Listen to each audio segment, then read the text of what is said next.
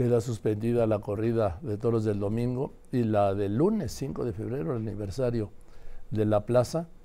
Y pues era la presentación después de estos 600 días de cierre y la despedida, digamos, si es que de veras alguien como Pablo Hermoso se puede despedir de los toros. ¿Cómo estás, querido Pablo? Qué alegría verte. Bueno, pues contrariado por, por esta noticia, ¿no?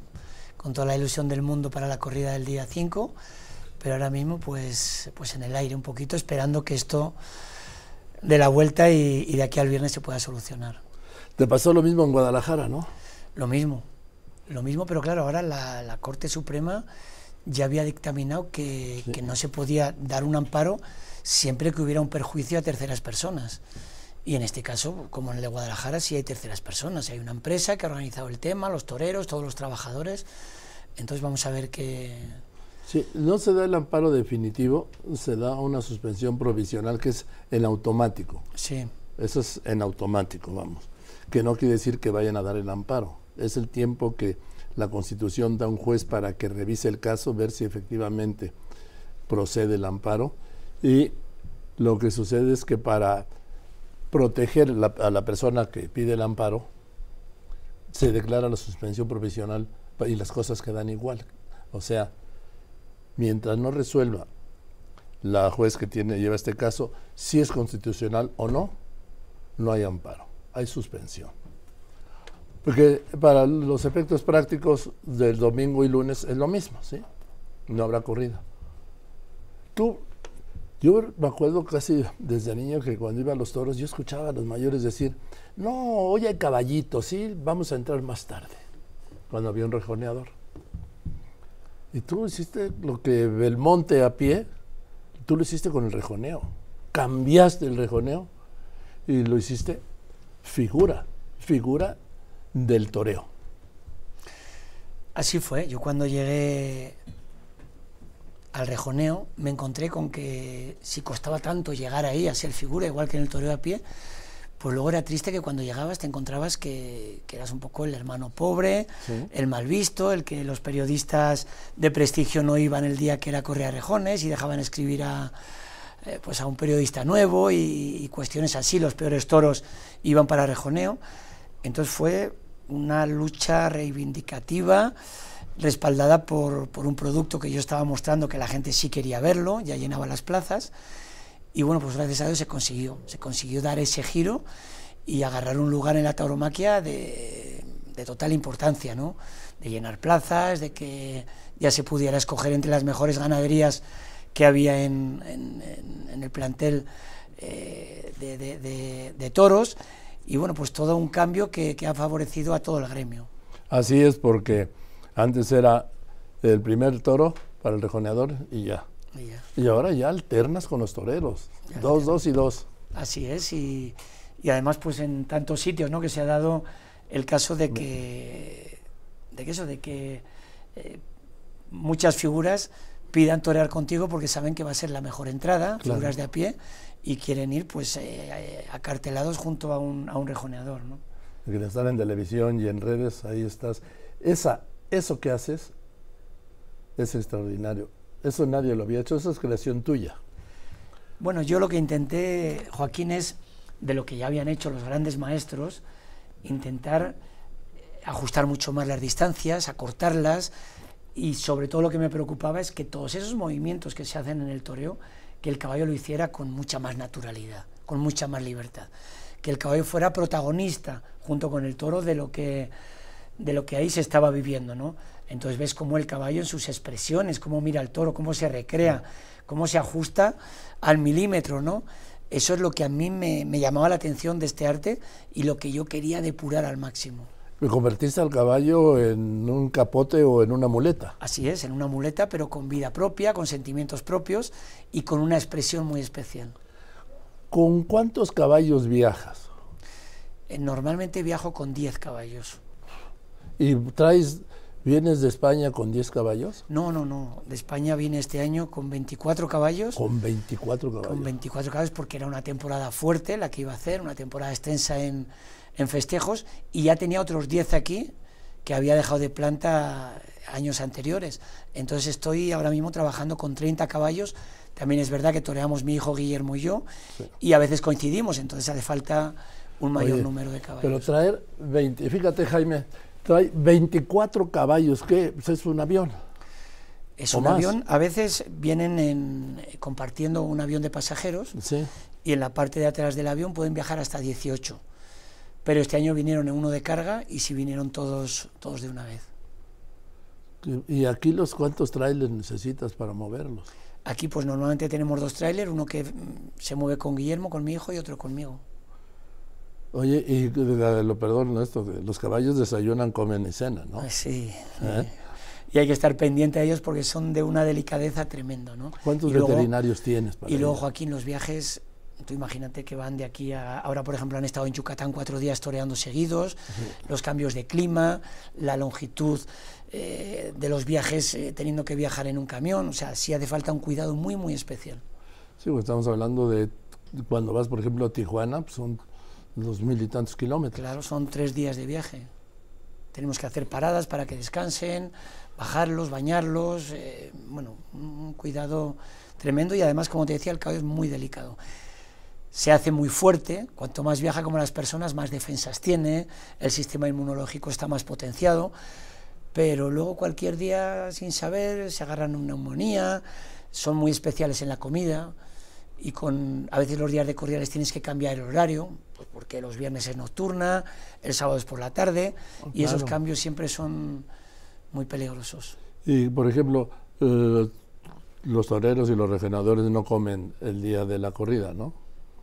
¿Y los caballos? Los caballos sí tienen que comer. Sí. El caballo tiene un aparato digestivo que a poder ser tiene que comer cada pocas horas.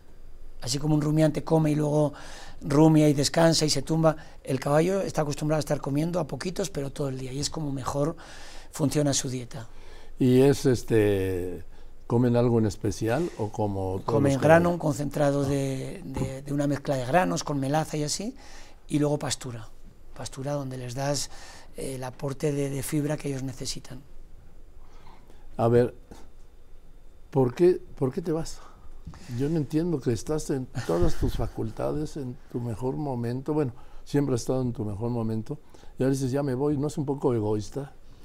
Mira, Joaquín, yo creo que la vida me ha regalado mucho más de lo que, de lo que yo nunca pensé. He tenido una carrera súper longeva. He superado todos los récords de número de corridas, 2.600 y pico corridas. Eh, he disfrutado de la tauromaquia en todos los países del mundo. He aportado todo lo que he podido lo he disfrutado al máximo. Entonces, digo, no quiero ser voraz, no quiero llegar hasta ese momento de que ya canse a la gente o de que a mí me vayan bajando las facultades o la ilusión.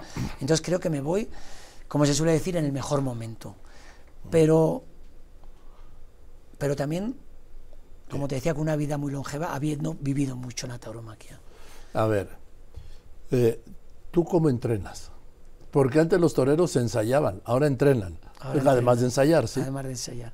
Mira, yo tengo un entrenamiento, eh, el mío personal, que va por un lado, que cuando me levanto a la mañana lo primero que hago, desde mis 40 años o así, hasta entonces no había hecho caso de, de mi condición física porque no lo necesitaba, pero desde los 40 años empecé a hacer yoga y luego con un fisioterapeuta, pues eh, por lesiones de hombro, de caídas que he tenido y demás, me pone unas tablas eh, de ejercicios físicos para, pues para tener el tono muscular que, necesito. ¿no?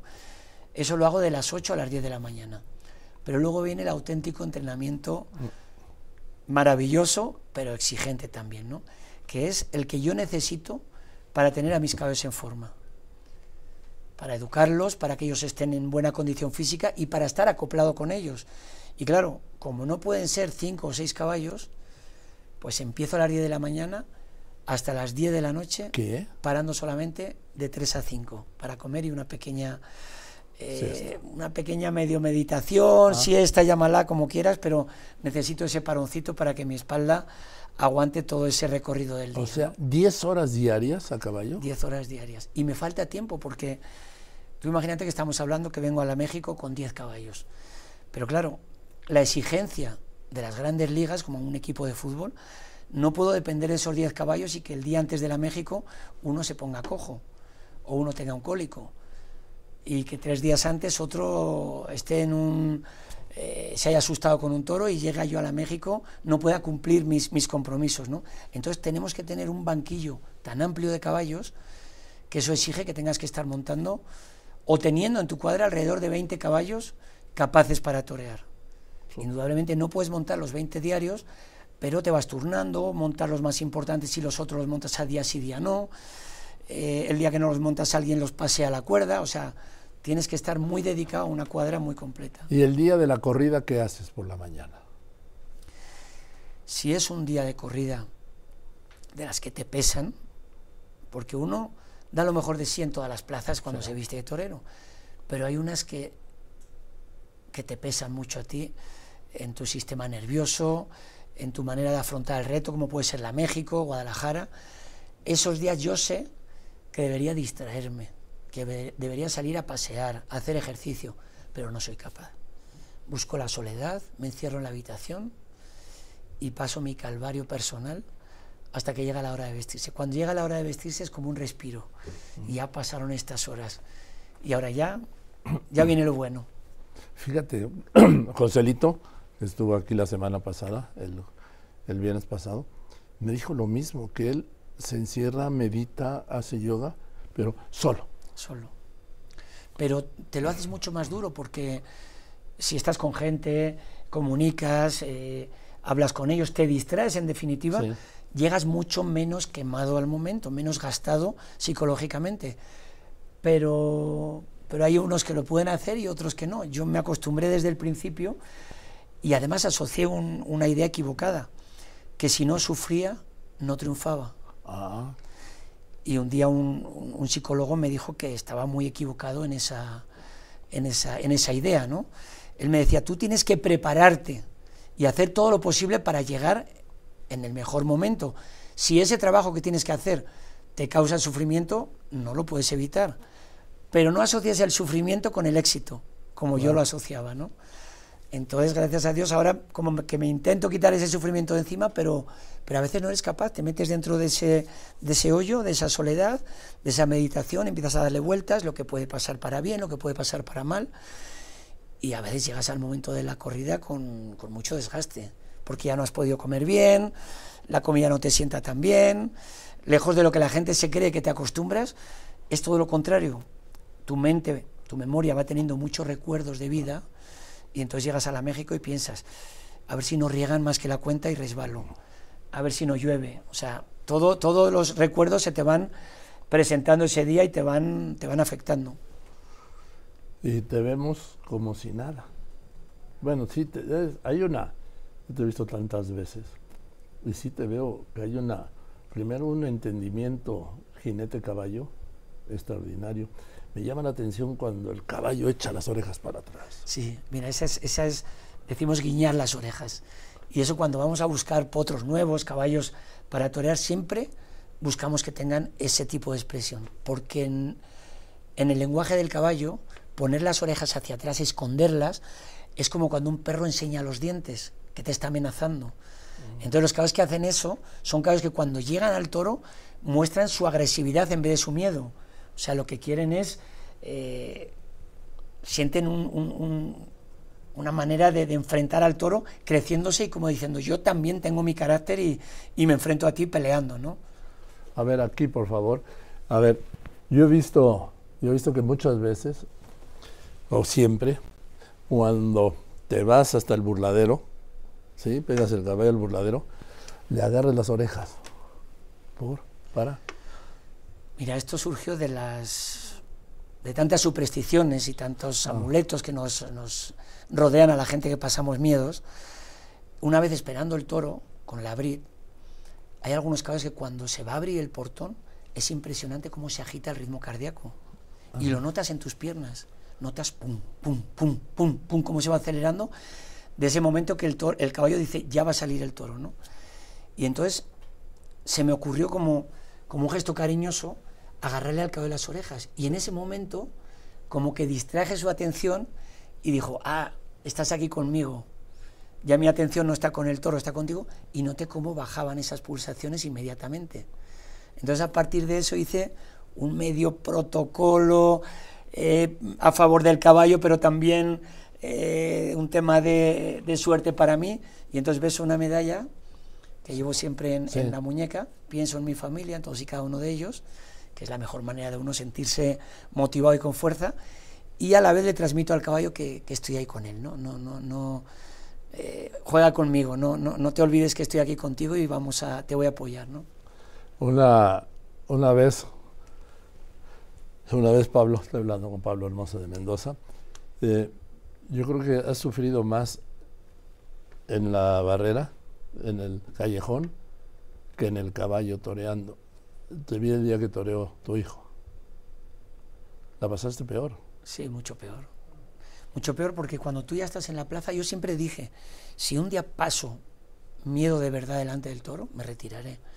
Pero no lo he pasado. He pasado el miedo siempre, ha sido un miedo escénico, un miedo previo, pero en la plaza no he pasado miedo.